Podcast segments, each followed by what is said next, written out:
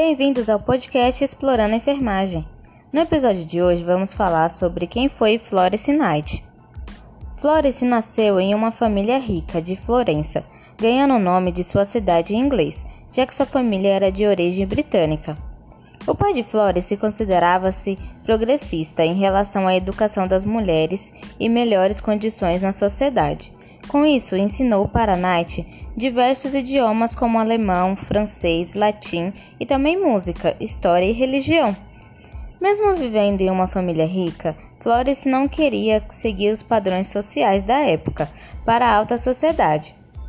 A jovem visitava moradores de aldeias vizinhas que estavam doentes e em precárias condições, o que lhe despertou a insatisfação com o tratamento dessas pessoas. Aos 14 anos, ela concluiu que cuidar dos enfermos era sua vocação, o que relatou em suas obras como sendo um chamado de Deus. Mas quando que a Florence começou essa sua jornada na enfermagem? Foi na Guerra da Crimeia. A Guerra da Crimeia começou em 1853 e terminou em 1856. Com o início da Guerra da Crimeia, milhares de soldados foram trabalhar em hospitais no tratamento aos feridos em conflito. O exército britânico não permitia a contratação de enfermeiras, o que dificultou os cuidados aos combatentes e gerou um estado de negligência. Com o alto índice de mortalidade causado pelo tifo e pela cólera, concluiu que as doenças hospitalares estavam matando mais do que os campos de batalha.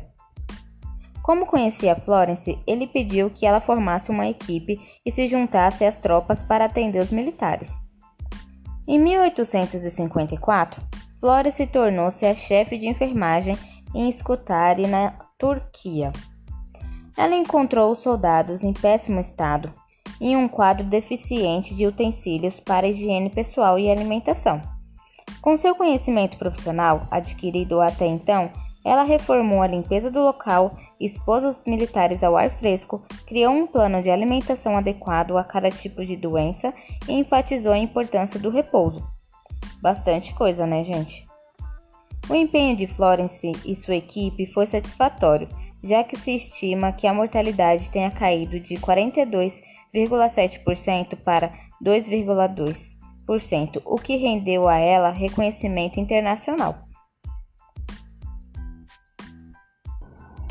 Com uma coleta constante de dados e aplicando os métodos de Quetelet, Florence percebeu que o rigor na asepsia fazia diminuir as mortes por infecção. Seu trabalho baseado em evidência foi responsável pela diminuição de mais de 70% das mortes de soldados feridos em batalhas, por decorrências de atendimento médico inadequado. Além disso tudo, além de estabelecer a enfermagem como uma profissão para mulheres instruídas, ela trabalhou em reformas na administração da saúde, legislação de baixa qualidade, saúde pública e serviços médicos do Exército. Florence recebeu o apelido de A Dama da Lâmpada, do jornal The Times de Londres, por percorrer todas as enfermarias durante a noite com uma lanterna na mão. Florence morreu em 13 de agosto de 1910, em Londres, aos 90 anos. Ela passou seus últimos anos em repouso absoluto em sua casa, por causa de complicações tardias da febre tifoide. E essa foi a história de Florence. Espero que vocês tenham gostado. Se gostou, nos sigam no nosso Instagram, que é Explorando a Enfermagem. E até o próximo episódio. Tchau!